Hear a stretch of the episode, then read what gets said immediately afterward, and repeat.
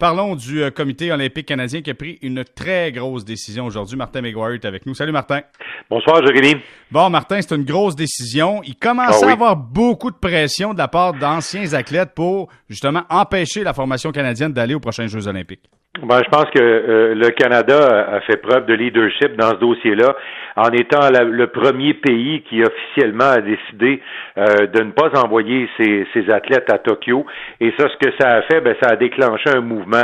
Euh, Richard Pound, qui est quelqu'un d'extrêmement influent, c'est quelqu'un de puissant, c'est un avocat, un négociateur redoutable, euh, c'est quelqu'un de respecté à travers la planète. Il a fait des confidences et je pense que sa démarche était calculée, euh, Jérémy. C'est pour ça que je le présente comme étant euh, un, un avocat stratégique. Euh, c'est quelqu'un qui a déjà euh, négocié les droits de télévision euh, pour le CIO. Euh, c'est son monde à, Richard Pound et euh, il a approché une journaliste de USA Today, pas n'importe laquelle. Madame Brennan est une excellente journaliste et, c'est là qu'il a fait ses révélations euh, concernant ce qui s'en vient probablement avec le comité euh, international olympique. Euh, il fallait repousser les Jeux olympiques euh, et je pense qu'éventuellement on va être dans l'obligation euh, de dire probablement à l'an prochain euh, les Australiens qui euh, qui pardon devaient, euh, probablement emboîter le pas, euh, ont tout simplement dit à leurs athlètes de se préparer pour l'été 2021. C'est ce que le comité international australien euh, a dit principalement à ses athlètes, à ses entraîneurs. Il y a quelques pays là, qui commencent à informer un peu leurs athlètes euh, sur la suite des choses.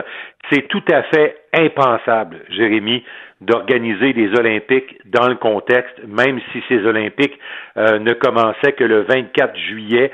La situation est telle partout à travers la planète euh, de penser, écoutez, les Olympiques, Jérémy, là, c'est comme si on prenait une ville tout en même temps, une bonne ville, une, bonne ville d'une bonne grosseur, là, ici au Québec, là, vous prenez une ville, vous mettez ça dans des avions, vous faites traverser l'océan, vous allez à l'autre bout de la planète et vous installez cette ville-là dans un autre endroit exigu qui s'appelle un village olympique, un centre de presse international, des des des euh, des, euh, des facilités sportives, des stades euh, qu'on pensait euh, être vides, mais mais même si vous amenez pas, vous déplacez pas de spectateurs, il y a tellement de monde qui accompagne les, dégala- les délégations olympiques, les athlètes, les entraîneurs, euh, les, les, les membres de soutien de chacun des pays. Euh, c'est vraiment une ville qu'on déplace et actuellement, Jérémy, là, les gouvernements d'à travers la planète nous recommandent de rester à la maison. Alors imaginez ce que ce serait si des gens couraient, euh, allaient jusqu'à demander à une ville complète de se déplacer. Parce que si vous voulez une image avec les Jeux olympiques, c'est ça. Euh, Martin, écoute, tu as connu l'expérience, tu as connu trois Olympiades, celle Ouais. de Londres, Sochi, Vancouver, tu as vu l'immensité, la complexité de ce qui se passe point de vue euh, olympique.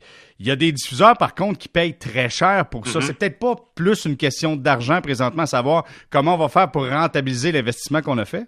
Ben, euh, je pense que actuellement l'enjeu va se l'enjeu va se faire là, euh, Jérémy. Euh, Il y a des commanditaires qui ont versé des millions de dollars pour avoir leur leur nom de leur nom d'entreprise placardé partout sur les sites olympiques autour du village, pour- à la télévision.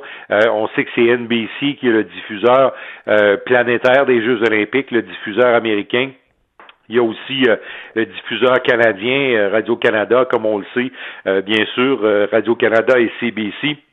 Alors, euh, ces gens-là vont chercher à, obtenir des réponses. Je pense qu'ils ont une bonne idée des réponses qu'ils obtiendront. C'est pour ça que M. Bach actuellement marche sur des œufs, euh, un peu comme tous les présidents de, de ligues professionnelles, un peu comme les gens du tennis professionnel, les gens du golf professionnel.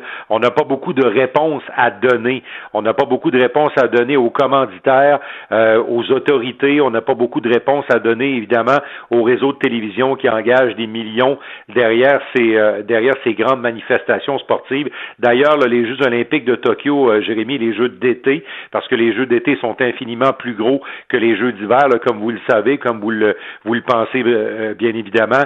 Alors, c'est la plus grosse manifestation sportive actuellement qui a été mise sur la glace, sans mauvais jeu de mots, en raison de la COVID-19. C'est vraiment le plus gros événement qui a été touché par cette le coronavirus qui frappe qui frappe la planète actuellement. Ça devait être comme ça. Et là, certainement que dans les prochains jours, euh, ces gens-là vont se parler, Jérémy. Et comme le comité olympique australien euh, commence à dire à ses athlètes, préparez-vous plutôt pour 2021, est-ce que déjà on va tenter de rassurer les commanditaires et les télédiffuseurs en leur disant on va organiser des Jeux olympiques, mais on n'est probablement pas capable de le faire cette mm. année. Et, tu n'as qu'à penser à, qu'à nos athlètes canadiens ici, là, qui ont cessé l'entraînement depuis environ euh, deux semaines, certainement. Là, euh, on a fermé les piscines, on a fermé les gymnases, on a fermé tous les endroits, tous les tous les lieux de haute compétition. Alors ces gens-là ne peuvent pas peaufiner leur préparation. C'est à peu près la même chose aux États-Unis. On peut présumer que c'est la même chose en Australie, en Asie, partout. Alors, tu sais, dans les circonstances, je pense que la décision qui devra être prise, c'est de repousser ça d'un an, puis de voir ce que les prochains mois nous donneront, et espérons que justement ces prochains mois-là nous donneront la chance de, de, vaincre cette, euh, de gagner la guerre tous ensemble pour qu'ensuite on puisse penser à des choses plus plaisantes un peu. Oui, Martin, évidemment, c'est un dossier qui est important, les, Jeux olympiques. Puis en même temps, on voit les ligues nord-américaines puis la Ligue nationale de hockey. Écoute, on tente par tous les moyens d'élaborer différents scénarios. Là. Les, gouverneurs étaient réunis. Puis, tu sais, on pense à la finale de la Coupe Stanley en septembre. Puis là, mais c'est normal, on tente de sauver qu'est-ce qu'on peut sauver. Mais en fait, on n'a aucun contrôle là-dessus. Là. C'est ça la non, situation. Absolument pas. ça, il y, a, personne qui contrôle la situation actuelle. Alors, euh, les dirigeants de ligues professionnelles de sport, euh, les gens du CIO aimeraient bien pouvoir contrôler leur business, mais actuellement, ils ne la contrôlent pas. Et, euh, et ça revient toujours à la même chose, Jérémy. Les déplacements de foule sont interdits.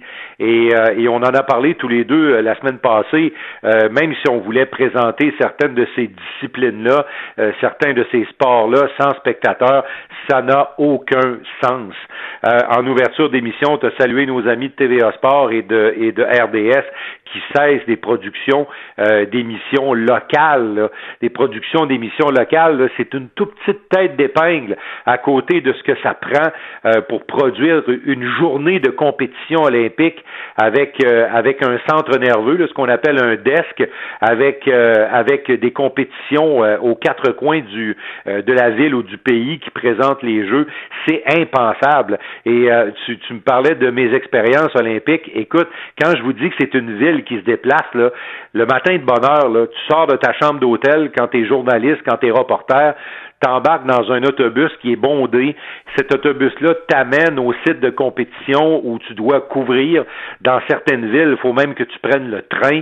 Euh, ce sont de longs déplacements. Tu es tassé comme des sardines. Tu retrouves le site de compétition.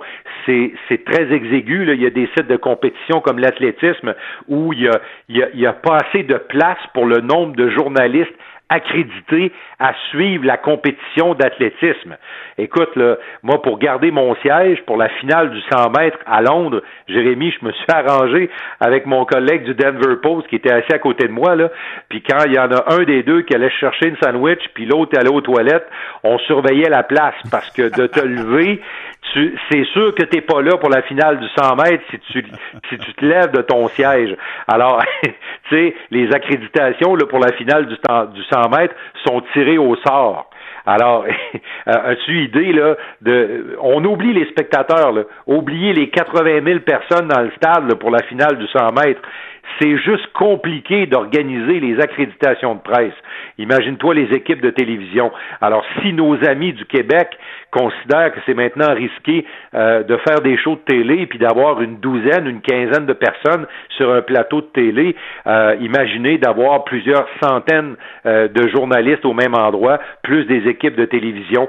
C'est impensable ah, de voir des Jeux olympiques organisés dans une situation comme celle-là.